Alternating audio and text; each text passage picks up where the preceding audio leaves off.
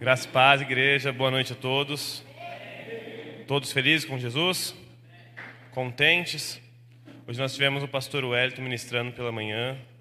Se você veio, você foi tremendamente abençoado. Nossa, que palavra maravilhosa, né, Robert? Robert estava aqui. O pastor falou sobre Isaías, capítulo 6, e trouxe, ressaltou a respeito da orla do nosso Senhor. Agora pela noite nós vamos falar sobre o evangelho de se esvaziar. Tudo bem? Eles estão comigo? Bom, alguns recados rápidos. Culto infantil já vai começar. Pai mãe que estiver com a criança aí, pode deixar eles com a Luana. E tem mais alguém com a Lu? Por enquanto com a Luana. Provavelmente deve ter algum outro que vai estar auxiliando ela ali também. Que vai ser uma benção lá no fundo também, viu, gente? Para quem percebeu que a água não está lá no fundo, Gente, está aqui no cantinho, atravessando a porta. Uma recomendação que a gente tem feito é traga uma garrafinha de água, que aí você não tem que passar, voltar toda hora, talvez facilite isso para você. Em suma, eu acho que é só esses recados e a gente já pode entrar na palavra. É, eu queria que vocês abrissem comigo em Filipenses, capítulo 2, nós vamos ler a partir do verso 5. Para quem é visitante, seja bem-vindo. É um prazer receber vocês. Não vou pedir para levantar a mão para não constranger, mas saiba que vocês, a gente fica feliz de ter vocês aqui conosco, viu? Os nossos pastores eles estão em viagem, completaram 10 anos de casamento e glória a Deus por isso. 10 anos não são 10 dias, é uma história toda. E eles estão podendo desfrutar, estão num período de poder desfrutar em família, em, no casamento deles. E em breve eles estão de volta conosco. Amém, gente? Uma coisa está ali orando com o Senhor, e alguns de vocês vão lembrar, cerca de dois anos atrás nós também ficamos sem os nossos pastores. Principalmente nosso pastor, nossa pastora ficou um pouco distante, porque como nosso pastor estava com Covid, ela ia para o hospital muitas vezes visitá-lo, ela não podia estar no contato conosco. E como tem sido diferente esses dias, né, gente? Aquela época foi, eu lembro que não tinha nem muita coisa que celebrar. Às vezes o culto estava uma benção, mas o nosso coração estava tão aflito que a gente ficava coração um pouco duro, não recebia a palavra. Mas tem um, esse período tem sido maravilhoso, Robert. Uau! Mesmo eles distantes, mesmo eles lá na Itália estão acompanhando, não vou nem falar muita coisa, né? Estão acompanhando aí. Mesmo eles distantes, ainda assim nós estamos continuando como igreja. E aqui não é sobre a vocação de um ou de outro, mas a união da igreja que permanece. Irmão, glória a Deus, eu estava ali conversando com o Diego, se eu não me engano, e aí eu vi o Vanderlei, a Mônica, o Robert, aí Luci, Narim, eles chegando, se abraçando, eu olha que coisa legal, e compartilhando com o Diego, aí eu olho as meninas ali recebendo, todo mundo está chegando, os irmãos novos que foram chegando, e todos com a sensação de pertencer. Glória a Deus por esse ambiente que Deus tem construído sobre nós, de ser um lugar saudável, que se você não se sente pertencente, meu irmão, não perca tempo, faça, construa relacionamentos, pontes que te levem, te aproximem mais do reino dos céus. Amém? Bom, hoje nós vamos falar sobre Filipenses. A ideia é a gente ir caminhando aqui em cima do livro. Espero que Jesus fale com vocês. Eu fui profundamente ministrado enquanto ia preparando o sermão. O primeiro texto que eu vou ler com vocês vai ser Filipenses 2, versículo 5. Todos encontraram? O texto diz o seguinte: Tende em vós o mesmo sentimento que houve também em Cristo Jesus, pois pois ele, subsistindo em forma de Deus, não julgou como usurpação o ser igual a Deus. Antes a si mesmo se esvaziou, assumindo forma de servo, tornando-se em semelhança de homens e reconhecido em figura humana. A si mesmo se humilhou, tornando-se obediente até a morte e morte de cruz. Pelo que também Deus o exaltou sobremaneira e lhe deu um nome que está acima de todo nome, para que o nome de Jesus se dobre todo o joelho, nos céus, na terra e debaixo da terra, e toda língua confesse que Jesus Cristo é o Senhor para a glória de Deus Pai. Amém, gente? Normalmente eu começo com uma introdução, com questionamentos ou uma história que vai ilustrar o assunto que nós vamos abordar durante a ministração. Mas hoje eu queria fazer uma introdução um pouco diferente, abordar em cima do da epístola. Então, algumas coisas para a gente construindo aqui, Júnior. A epístola de Filipenses, ela é entregue para a igreja de Filipos. A igreja de Filipos é fundada por Paulo na sua primeira viagem missionária. Isso está escrito lá no livro de Atos. Um, um acontecimento histórico que nós vamos certamente lembrar é que naquele período onde Paulo e Silas estavam aprisionados, estavam no cárcere, acontece um terremoto em minha adoração. E aí vocês sabem a história, as, as cadeias se rompem, tudo abre, ninguém vai embora, e essa cadeia estava localizada em Filipos.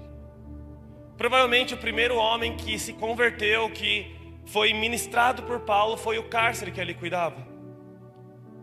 Essa carta ela tem um caráter um pouco diferente das outras cartas. As outras cartas paulinas, elas falam a respeito de exortação, de um direcionamento claro, combatem a heresia, combatem a religiosidade, mas essa ela tem um caráter um pouco diferente. A única coisa de exortação real que Paulo traz é sobre manter unidade e se manter humilde. Manter humildade, aliás, manter humildade isso e ter unidade no meio da igreja. Ela não é uma carta de repreensão, mas é uma carta de encorajamento. É uma carta que visa encorajar os irmãos de Filipos a permanecer fiel ao Senhor mesmo em meio à perseguição. Então a igreja está sendo perseguida e eles estão próximos de Roma, da onde vem toda a perseguição, da onde surgiu a perseguição. E nesse momento, Paulo está dizendo: alegrai-vos, alegrai-vos, permanecerdes. Só que tem mais um detalhe sobre essa carta. Paulo escreve enquanto está em cárcere. Mas lendo esse, essa carta, essa epístola, a sensação é que Paulo está satisfeito. A sensação que as palavras que vão sendo encaixadas, colocadas em cada um dos textos, vai parecendo uma sensação de paz. Parece que Paulo está contente, mas ele está preso, preso, Matheus.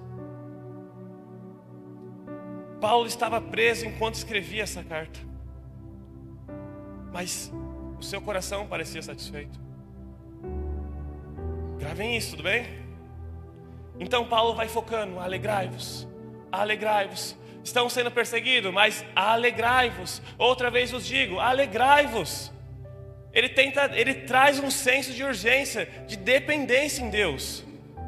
Paulo está trazendo toda uma igreja, toda uma cidade a ser convencida pelo Espírito Santo a crer que, que Deus é suficiente. E aí, esse texto que nós lemos, tende em vós o mesmo sentimento que houve também em Cristo Jesus. Ah, irmão, eu li esse texto aqui algumas vezes, João, e ficava empolgado. Falava, que texto maravilhoso. Eita, é agora que nada mais me para, é o mesmo sentimento. É ir lá e, nossa, é isso que eu tenho que fazer, amar todo mundo, é sentimento. E eu estava estudando um pouco mais sobre esse texto. E a palavra tende ela diz no, na raiz da sua palavra profônio, que quer dizer ter entendimento, ser sábio, pensar, concordar, compartilhar os mesmos pontos de vista, ser harmonioso. Irmão, isso já muda bastante coisa da interpretação desse texto. Paulo está dizendo, tende. Opa, o que é tende? É sentir? É ter um negocinho no meu coração? Ele continua: Em vós o mesmo sentimento que houve também em Cristo Jesus. E aí eu fui ver a raiz da palavra sentimento. Tem que ser emoção, tem que ser um negócio que pula assim, um sentimento que bate, igual de Jesus, e eu começo a amar todo mundo. Porque não é possível, eu vou para a igreja, eu confesso que Ele é meu Senhor. Tem que ter o mesmo sentimento, não tem? E a mesma raiz do tende é a raiz da palavra sentimento. O sentimento aqui não está falando de uma emoção que vem à tona, uma paixão momentânea, está falando de uma consciência clara, convicta sobre o que Cristo faria naquela situação. Então, com essa clareza, agora eu queria que vocês lessem novamente. Tende em vós o mesmo sentimento que houve também em Cristo Jesus. É sobre termos uma concordância bíblica, uma concordância com Cristo a respeito dos fatos que nós vivemos é deixar de viver conforme o mundo e ter a mente mudada por Jesus. O texto segue dizendo: Pois ele, subsistindo em forma de Deus, não julgou como usurpação ser igual a Deus. Antes a si mesmo se esvaziou, assumindo a forma de servo, tornando-se semelhança de homem e reconhecido em figura humana. A si mesmo se humilhou, tornando-se obediente até a morte de cruz. Para aqui por enquanto. Esse texto é sobre ter a mentalidade de Jesus. Se fosse um sentimento, seria acho que mais fácil, Ju. Porque o sentimento eu sinto e logo ele passa, então eu não tenho a responsabilidade de permanecer com ele. O sentimento, a emoção por si só, ela vai embora, ela acaba, chega, alguns rompimentos podem fazer ela desaparecer. Mas quando se trata de uma convicção, nada pode parar isso. Jesus não te chamou para ser um homem ou uma mulher empolgado, entusiasmado, também faz parte da nossa conversão, mas a centralidade das Escrituras é de mudar a nossa mentalidade, é de transformar quem nós somos, e para isso precisa vir a nova vida que vem do Senhor.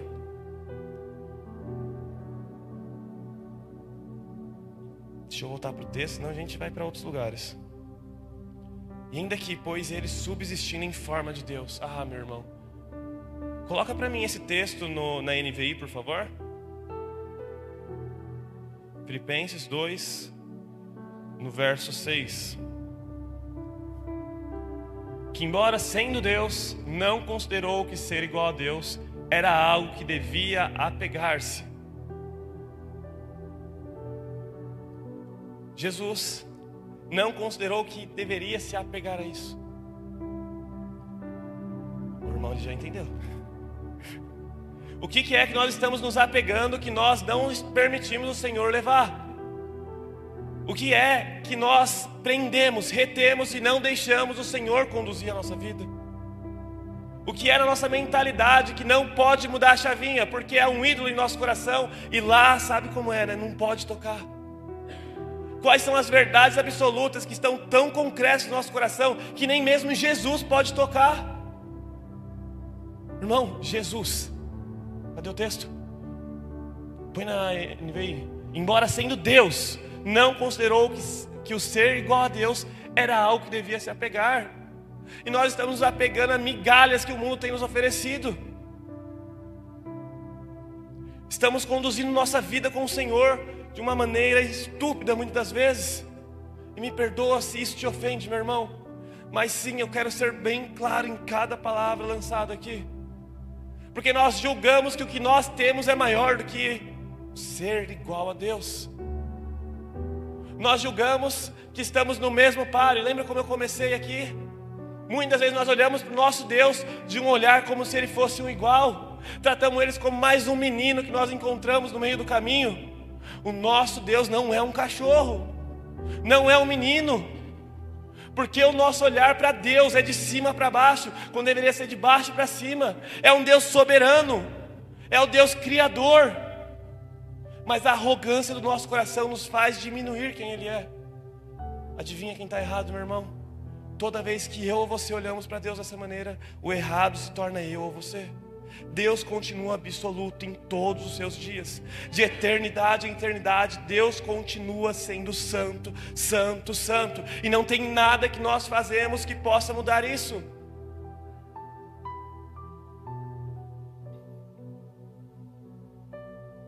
Esse texto é sobre ter uma mentalidade igual do Senhor. E aí começam alguns questionamentos: qual é a mentalidade de Jesus? Qual é a mentalidade que conduziu o Senhor Jesus Cristo enquanto em terra ainda? Aquele que tem disponibilidade para perder, para os seus ganhar. Coração duro, coração distante do Senhor, não está disposto a perder. Não está disposto a esvaziar, a deixar o seu dom, o seu talento de lado para que o Senhor seja glorificado. É melhor mostrar suas habilidades do que deixar o Senhor ser engrandecido. É melhor mostrar suas convicções, suas questões intelectuais, do que mostrar a bondade de Deus. Coração duro, ele vai tentar te afastar desse sentimento, desse raciocínio adequado com o de Cristo Jesus. A sua carne vai tentar te sabotar dia após dia, para que Jesus não seja manifesto em sua vida. Constantemente ela está lutando contra você, para que você não seja aquele que vai perder para o outro vencer, para você não manifestar o reino dos céus em pequenas ações, mas tem uma ordenança. O Senhor usou Paulo para escrever: Tende em vós o mesmo sentimento que houve também em Cristo Jesus, aquele que padeceu por mim por você. Será que nós não iremos padecer pelos outros? Será que nós não vamos ter a clareza que nós temos que perder para os nossos irmãos serem abençoados algumas vezes?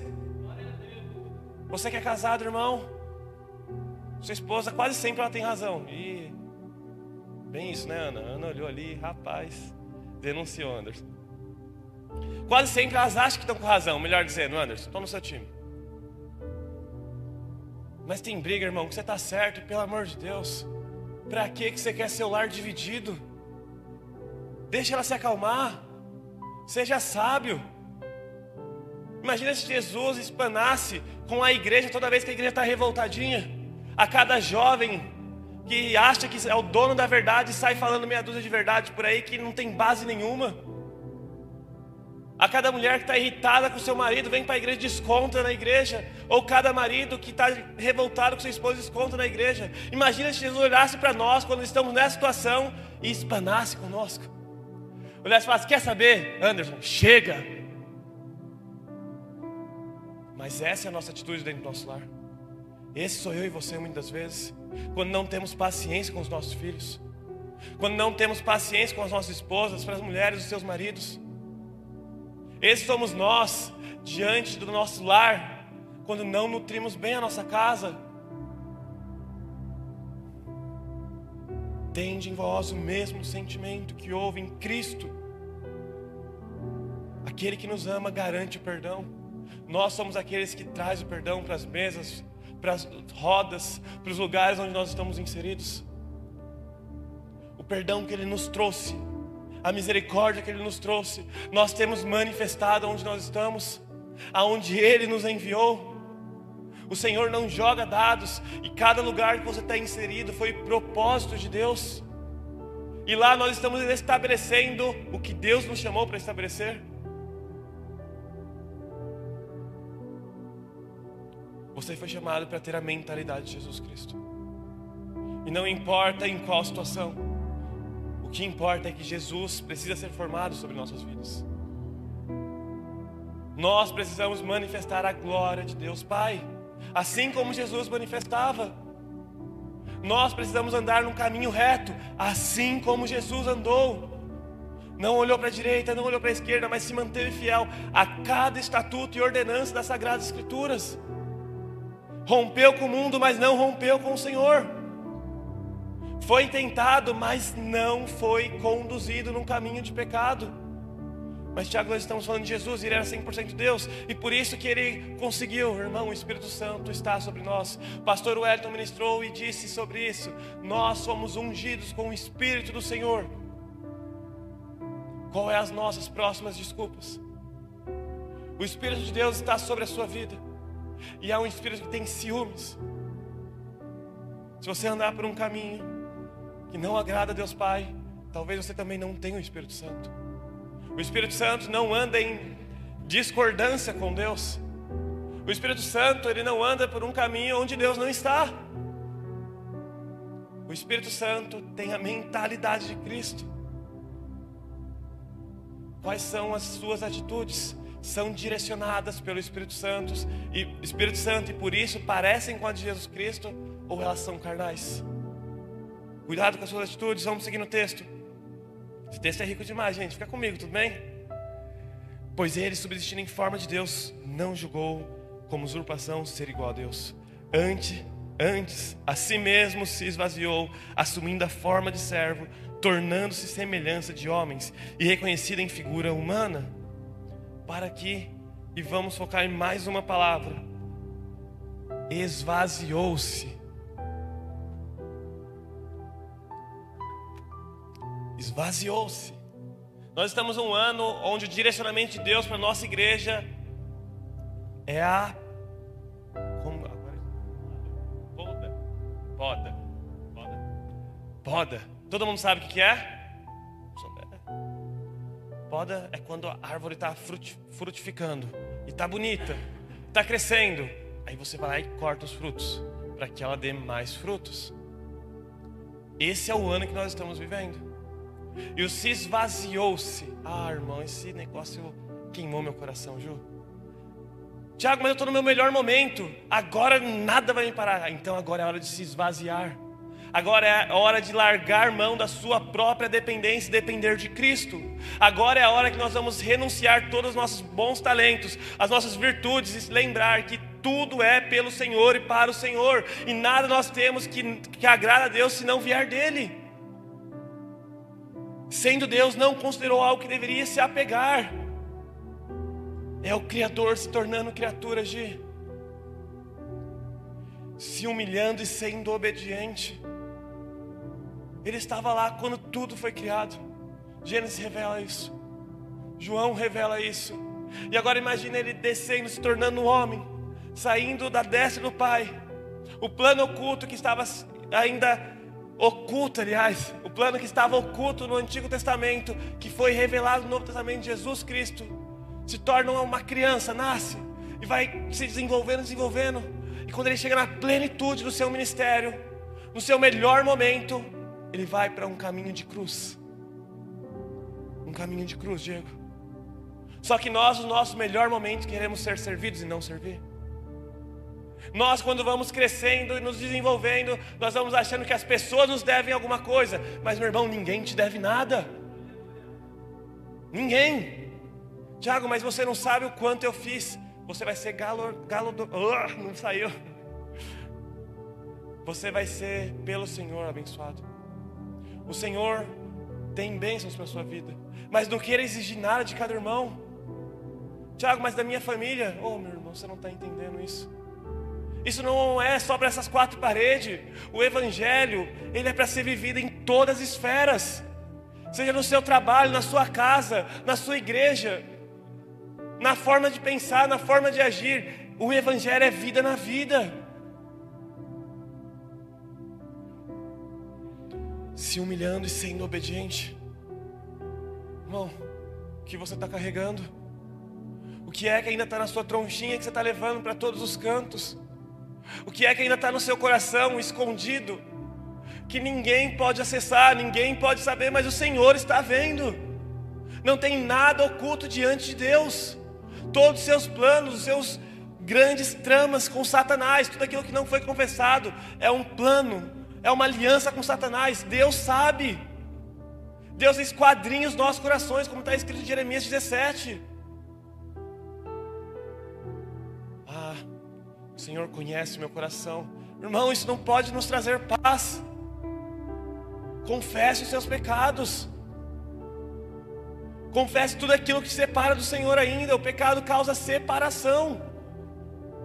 O que você tem carregado que é tão importante que você não pode romper, mesmo por Cristo? E aí, alguns de nós vai ser amizades, irmão. Tem amizades que estão nos separando, sim, de Deus. Tem relacionamentos que não agradam a Deus. E irmão, talvez agora seja um ponto bem chato da mensagem. Eu não quero que você fique chateado. Mas os namoricos não te aproximam de Deus. E está levando a maior parte para o inferno. Você que está se envolvendo em namorinho por aí, irmão, seja um homem de Deus. Seja um homem de Deus. Seja fiel a Deus. Nem vou bater na tecla sobre não fazer besteira por aí, irmão. Seja fiel a Deus. Menina, você é amada pelo Senhor. Seja fiel a Deus. Não é sobre ser fiel a seu pastor, seu líder, nem aos seus pais, inclusive. Seja fiel a Deus porque Deus está com você em todos os momentos. Todos os momentos. Talvez é a sua intelectualidade que te faz achar que você é alguém capaz, maior, suficiente, irmão. Sua intelectualidade não é nada.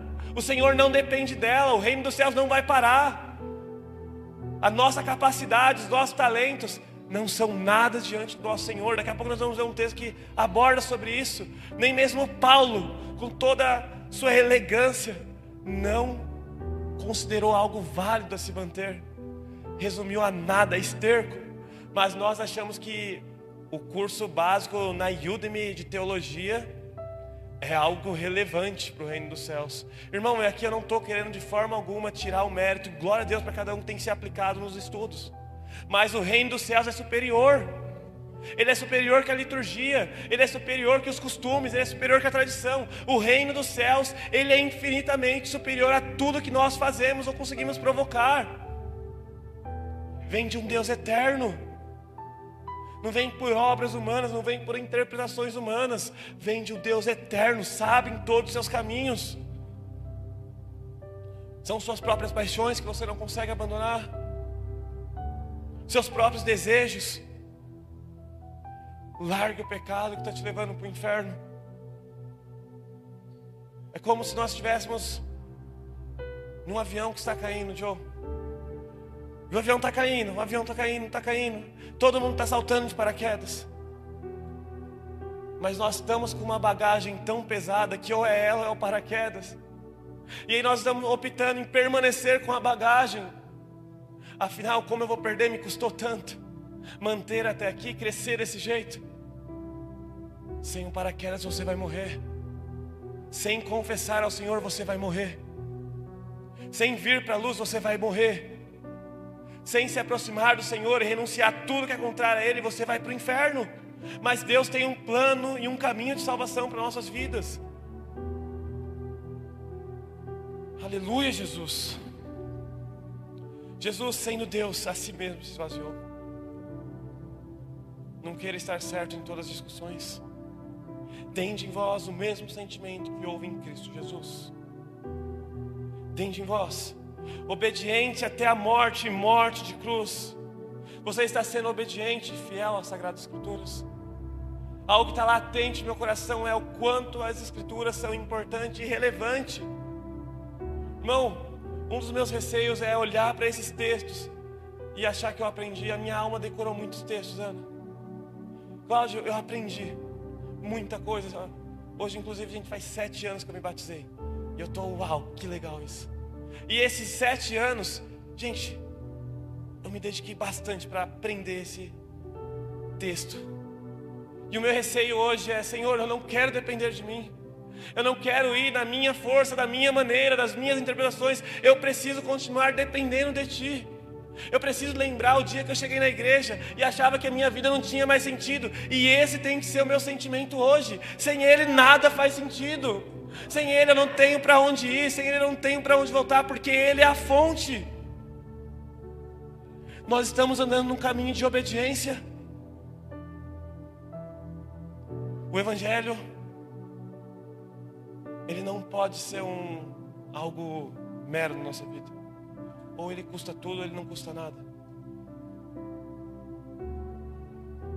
Quantas vezes você matou a sua carne hoje e levou ela em obediência para a cruz? Esse é um bom questionamento para gente que estamos na igreja e pelos olhares aqui só gente que ama ao Senhor com intensidade, então é crente de longos anos. Mas hoje, quantas vezes você matou a sua carne? Quantas vezes você disse não para si mesmo? Hoje, não é ontem, não é os três anos atrás, os sete anos que você viveu. Hoje, quantas vezes você negou a si mesmo? Porque se você é um homem ou uma mulher que não combate a si mesmo, você não tem Espírito Santo. Irmão, sim, são afirmações duras de se ouvir aqui hoje. Mas eu estou dizendo isso em amor. Você precisa amar ao Senhor acima de todas as coisas. Os anos eles tiram a sensibilidade, irmão. Vai tirando a sensibilidade. No começo tudo é impactante. Qualquer louvor que toca a gente chora. É lindo esse momento. Qualquer louvor mais alegre a gente pula. Qualquer louvor e aquilo acerta o nosso coração de uma forma incrível. Mas ao longo dos anos, quantos nós fomos esfriando? E esfriar não é parar de pular, é não é se posicionar de maneira diferente no louvor Esfriar é deixar a intensidade para trás. Esfriar é deixar o amor. Esfriar é deixar Cristo. Esfriar é continuar caminhando, mas sem Jesus. Esfriar é largar o arrependimento contigo. Esfriar é entrar na igreja e não ter mais reverência ao nosso Deus. Esfriar é estar dentro da igreja, mas não estar com a mente no Senhor. São homens que se batizaram, porém não nasceram do Espírito. Homens que cantam, mas não adoram, que fecham os olhos, mas não oram. Leem a Bíblia só quando está na igreja. Compram livros, mas só para enfeitar a estante. Que falam de Jesus, mas não conhecem a Jesus. Que prometem liberdade, mas não são libertos. São mulheres reféns das suas próprias emoções e culpam o seu temperamento para continuar pecando. Precisamos nos esvaziar de si mesmo. Esse é o caminho. Imitam o discurso de Jesus, irmão. Aqui é o nosso maior risco, porque nós estamos caminhando com o Senhor há muito tempo, então nós estamos aprendendo vários discursos, várias ministrações, vários textos vão saltando e a gente vai ficando empolgado com aquilo. E aí nós aprendemos a falar sobre, mas não andar como. Nós aprendemos a apontar a direção, Naim, mas esquecemos de continuar andando nesse caminho. Precisamos urgentemente esvaziar de nós mesmos, porque só assim nós vamos encontrar o caminho de mortificação, e a mortificação é progressiva, ela inicia bem básica, negando talvez uma palavra ou outra, e aí a gente vai se desenvolvendo, vai aprendendo a matar o velho homem de formas mais intensas. Mas é progressivo. Irmão, novamente, se o Evangelho não te custa tudo, nada será suficiente. Precisa custar tudo. Precisa custar a sua reputação. Precisa custar as suas redes sociais. Precisa custar o seu tempo, os seus recursos. O Evangelho é para ser vivido intensamente. Não dá para passear pelo Evangelho, ele é para ser vivido dia após dia. É uma constância, é um caminho longo e árduo com Jesus, nos dando a alegria você está disposto a ser humilhado por Deus? Porque se você não está, você ainda não tem o mesmo sentimento que houve em Cristo Jesus. Se você não está disposto a perder, ainda não tem o sentimento que houve em Cristo Jesus. Jesus ele se esvazia de si mesmo. E a gente vai olhar, mas Tiago era Jesus. E eu poderia concordar com você. Mas, entretanto, nós vemos a vida de Paulo. Em Atos relata toda a história da sua conversão do seu judaísmo anterior ao cristianismo e quão excelente ele era. Se destacava entre muitos. E quando ele vem para o Evangelho de Cristo, agora a gente pensa: esse homem vai pregar para os judeus, hebreus de, hebreu de hebreus. Oh, esse cara é o mais capacitado para ministrar a esses homens. E o Senhor pega toda a sabedoria dele tudo que ele tinha desenvolvido e põe ele para ministrar aos gentios. Aí a gente, poxa, não, Paulo também é fora da curva. Tudo bem, irmão? A gente tem Pedro. Pedro, um homem pescador simples, comum, é levado pelo Senhor a ministrar para os mestres da lei. Tudo que ele tinha de prática provavelmente não se aplicava no dia a dia das ministrações diante dos mestres da lei. Ele teve que depender exclusivamente do Senhor todo conhecimento que Paulo tinha, ele teve que depender exclusivamente do Senhor. E aí você pensa, você é mais jovem, Tiago, mas a gente está falando de homens mais maduros na fé. E a gente tem Estevão, primeiro mártir da igreja. Atos 7, se não me engano, vai descrever, Atos 7, 6 vai descrever sobre a história dele. Um menino, diácono, que morreu por Cristo, por não negar a Jesus. Aí você vai falar, não, Tiago ainda está na época dos apóstolos. E essa época era uma época rica. Então, eu vou destacar mais um homem, Jerônimo Savonarola. Jerônimo Savonarola foi um pré-reformador. Ele viveu até 1948. E Jerônimo, ele morava na Itália, diante do Império Romano, no momento onde os padres estão determinando o que vai ser feito e o que não vai ser feito, esse homem se opõe, Robert. E esse homem que já estava estabelecido, as outras cidades ia para ver ele ministrar. Um homem de boa reputação, um homem cheio da presença de Deus, no auge do seu ministério, decide se opor ao Papa. E a consequência é morte. consequência é morte no auge do seu ministério, no auge da sua vida. Jerônimo Savonarola morre. A mortificação é progressiva.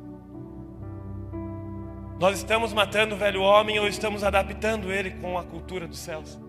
Irmão, o velho homem não morre, ou ele não converte, ele precisa morrer. Não tem outro caminho, não adianta colocar a Bíblia na sua alma, precisa de morte.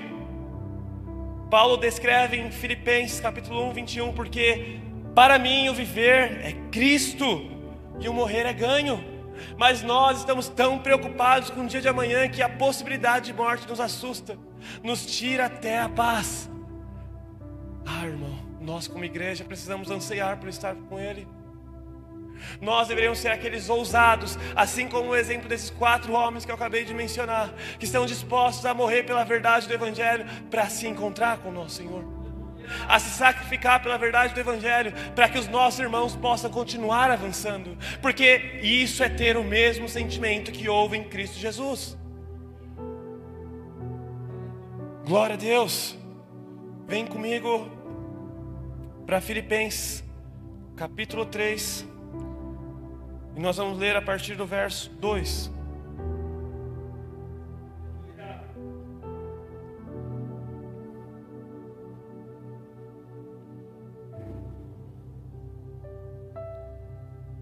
Até aqui o que nós estabelecemos foi que Cristo é o nosso padrão.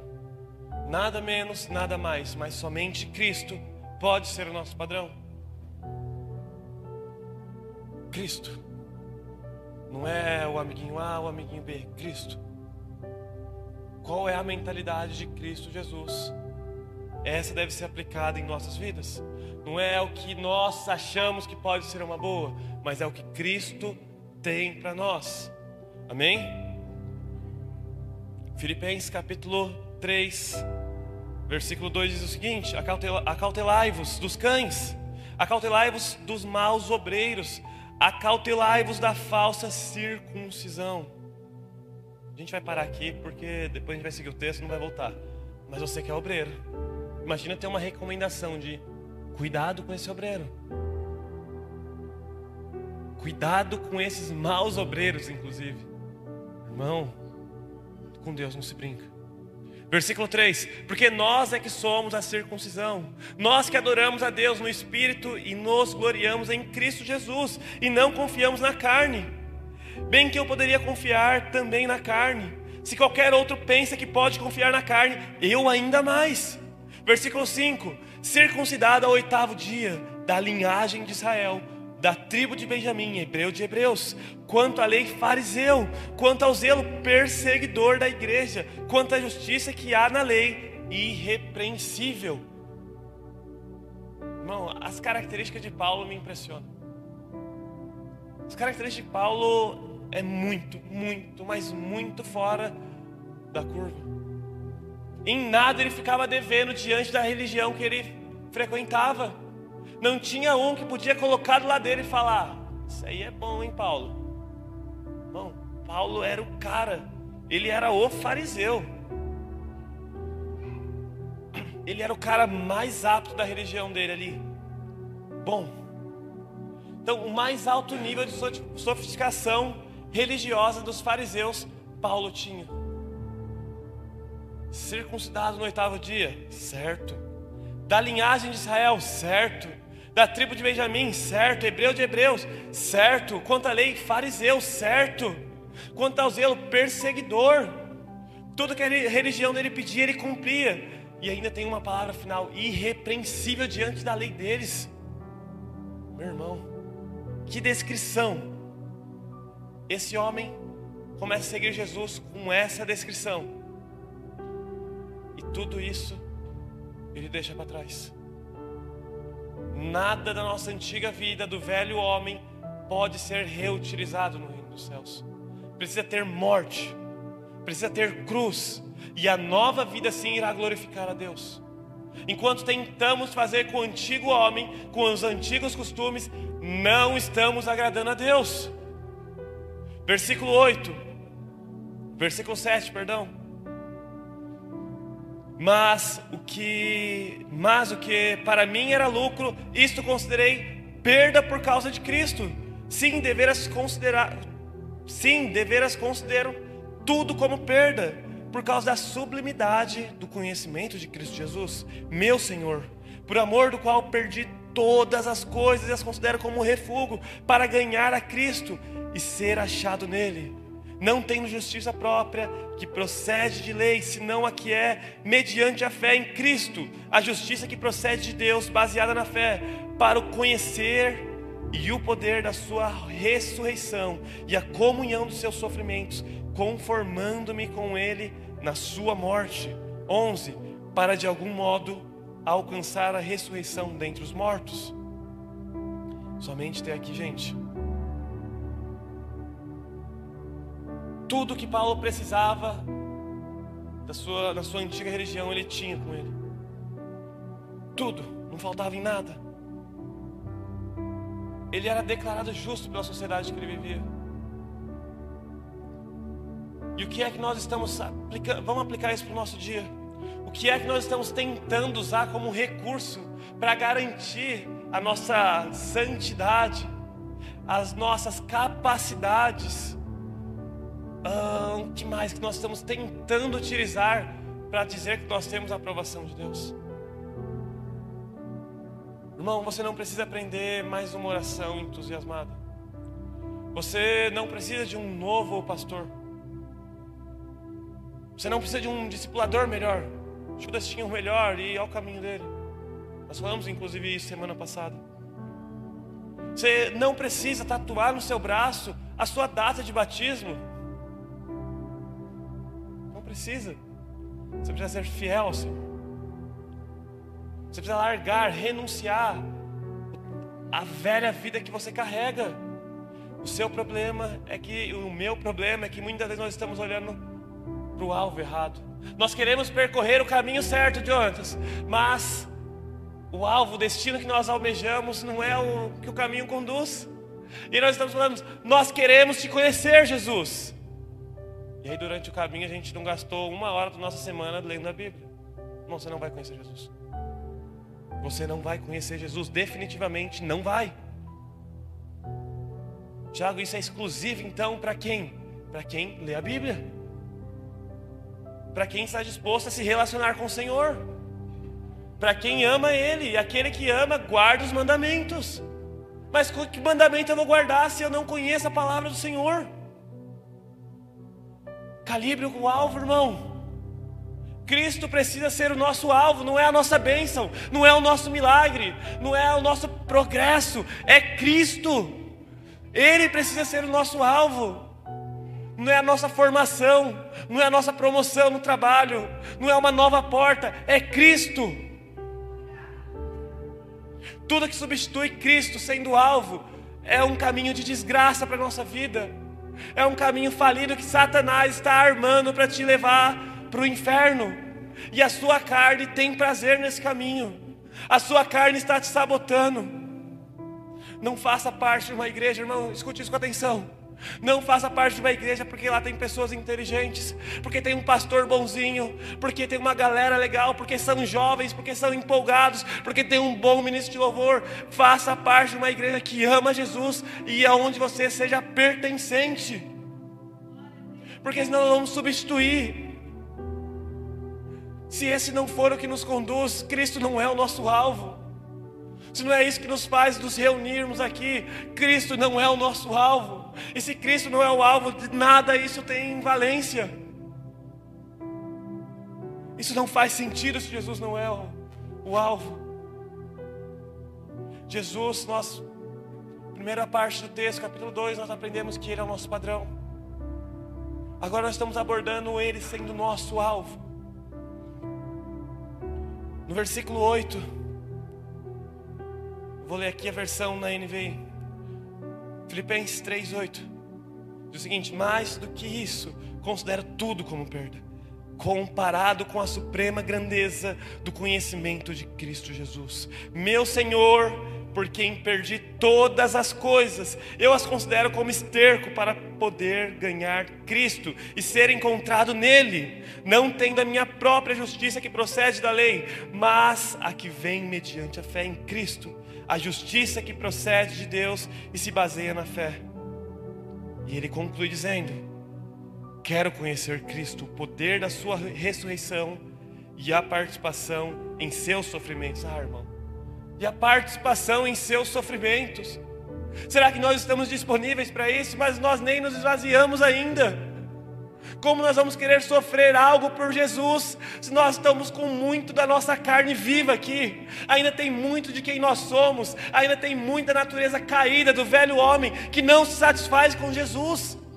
Se não se satisfaz com Jesus, imagina com sofrimento.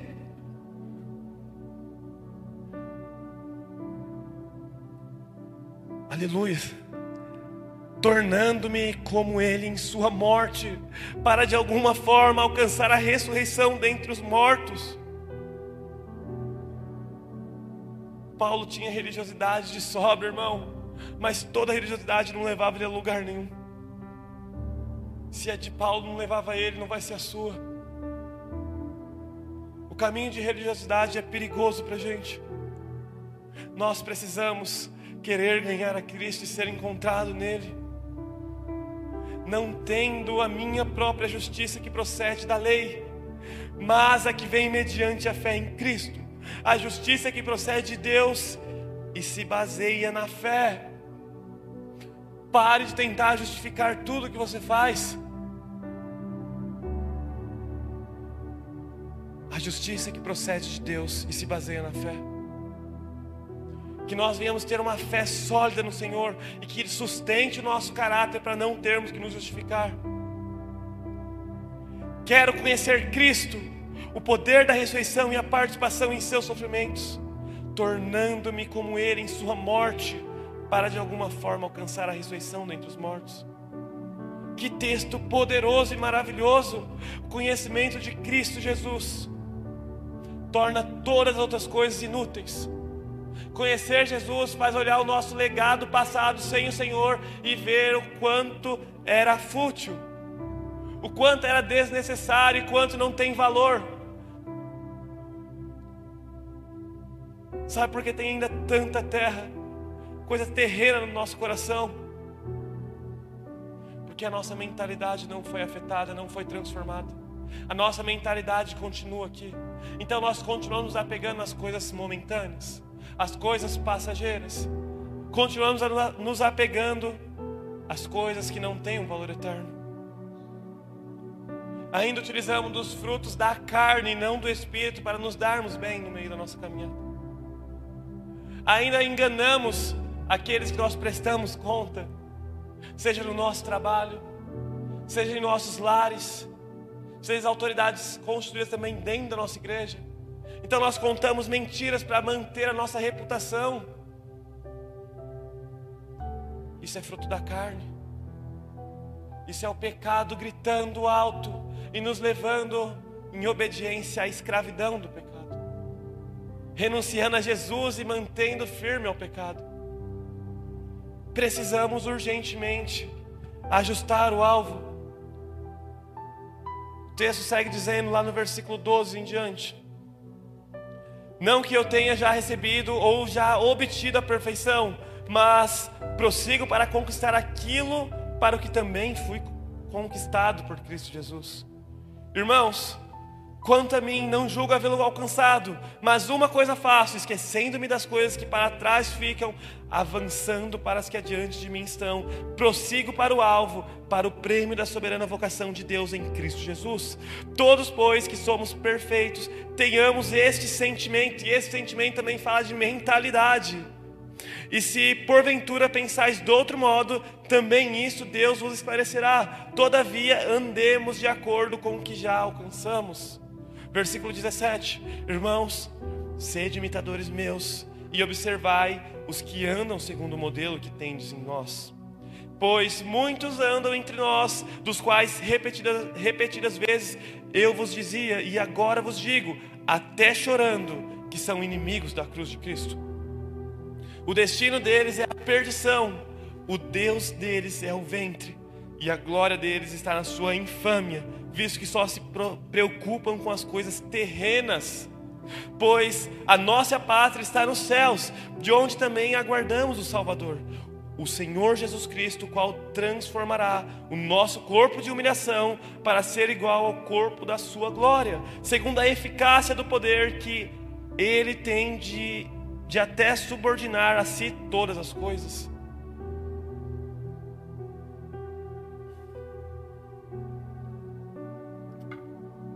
Texto 17. Irmãos, sede imitadores meus uma afirmação de muita ousadia, lemos? Muita ousadia, irmão. Nós temos essa ousadia. Hoje nós podemos dizer para aqueles que estão nos lendo como uma Bíblia, onde nós estamos sendo enviados, sejam meus imitadores. Anderson, será que as pessoas que passam por você, convivem com você lá na CPTM, pode olhar para você e você dizer: seja meu imitador? Não porque eu sou bom, mas porque eu estou imitando alguém que é maior. Alguém que estabeleceu um padrão, e então eu estou seguindo esse padrão. E por isso, somente por isso, seja meu imitador. Porque o caminho que eu ando aponta para a glória de Deus. Será que esse discurso abençoaria as pessoas que estão ao nosso redor? Ou os levariam para um caminho de perdição? Será que esse discurso abençoa, edifica ou destrói? Se pessoas seguirem Irmãos, nem pessoas, vou deixar mais pessoal. Se os seus filhos, se os seus filhos seguirem o mesmo caminho que você tem seguido, Deus irá se agradar deles. Lute para que esse seja um caminho de retidão diante do Senhor. Você jovem que não tem filho, estabeleça um caminho onde seu filho possa encontrar um legado aonde quando ele ouvir as histórias do pai ou da mãe, saiba que teve um homem ou uma mulher de oração que gerou ele não por conta que foi imprudente ou algo do tipo, mas porque regou em oração e o seu filho será uma bênção para a glória de Deus. 18 19 diz de homens que se preocupam com as coisas terrenas e têm o seu caminho para a perdição. Aonde está o nosso olhar? Se você não se esvaziou de você, como nós falamos no início da ministração, o seu olhar é terreno. O seu olhar está nas coisas momentâneas. Abandone esse caminho. Coloque um ponto final e comece a olhar as coisas que procedem dos céus, as coisas que vêm de Jesus, as coisas que não são desse mundo natural. E aqui não é uma apologia contra crescimento profissional, crescimento estrutural, crescimento da sua família, mas é uma direção da onde nós devemos investir realmente. Semana passada nós falamos do crescimento saudável que procede do Senhor. Nós devemos sim crescer no Senhor. Mas tudo que faz romper um princípio, irmão, saia desse caminho. Você não está crescendo, você está se sabotando está tampando o sol com a peneira. No verso 20 e 21, eu vou ler com vocês novamente. Pois a nossa pátria está nos céus, de onde também aguardamos o Salvador, o Senhor Jesus Cristo, o qual transformará o nosso corpo de humilhação para ser igual ao corpo de Sua glória, segundo a eficácia do poder que Ele tem de, a, segundo a eficácia do poder que ele tem de até subordinar a si a todas as coisas. A nossa pátria, a nossa cidadania está nos céus. Para de confiar no seu braço, confie no Senhor. Os nossos olhos precisam esperar nele, por ele, aguardar ele, anseiar por ele. Salmista dizia: Eleva os meus olhos para os montes, de onde me virá o meu socorro. O meu socorro vem do Senhor que fez os céus e a terra. O nosso socorro vem do Deus Criador, do Deus Todo-Poderoso, do Deus grandioso, do Deus de Israel que não perde nenhuma guerra, que sai vitorioso de todas as pelejas que ele entra. Esse é o Deus que nós cremos, esse é o Deus que nós confessamos. Lá deveríamos estar buscando socorro não nos nossos pensamentos. Irmão, seja responsável com a sua vida, mas lembre que tudo depende dele. Jesus Cristo, então, é o nosso padrão de conduta, de mentalidade, ele é o padrão, não é o que a igreja BC, o que o pregador do YouTube diz, É o que Cristo disse, é o que Cristo estabeleceu. Ele é o padrão de conduta. Cristo também é o nosso alvo. Então, continuar caminhando sem ter Ele no alvo é um problema. E o último ponto aqui, e nós vamos para Filipenses capítulo 4. Nós vamos ler a partir do verso 1, 2.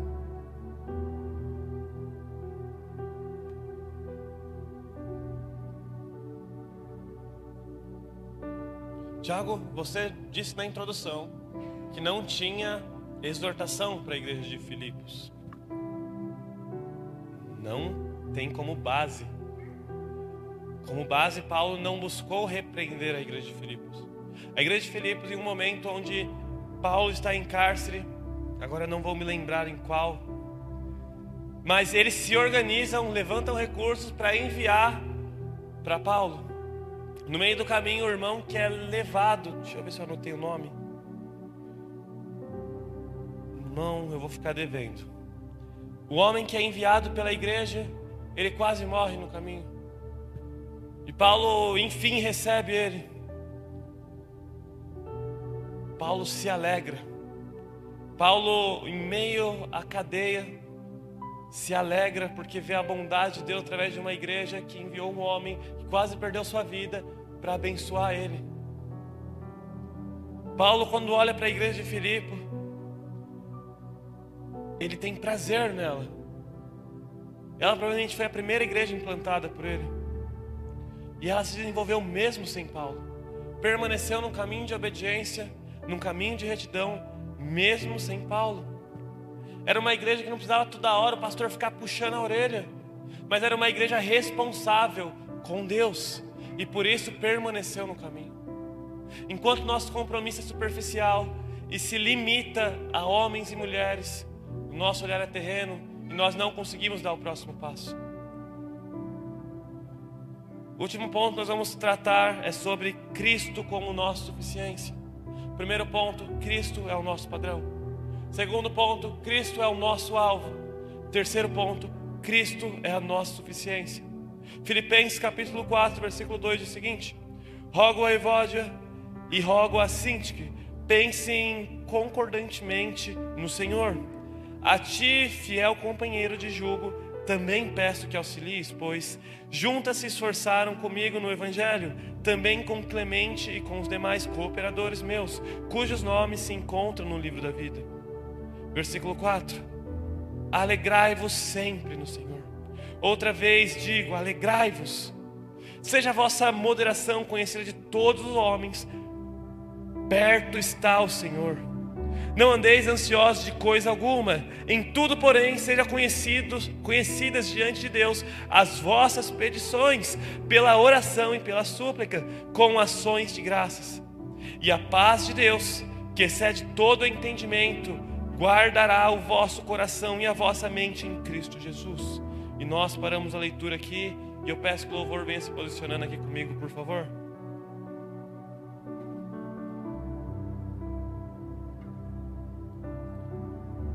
Paulo, encarcerado, está dizendo: alegrai-vos. Outra vez os digo: alegrai-vos. Uma carta, uma epístola que gira em torno de envio, de permanência, de não parar por conta da perseguição. Um homem preso está dizendo: não para, vale a pena. Um homem preso está dizendo: continua caminhando.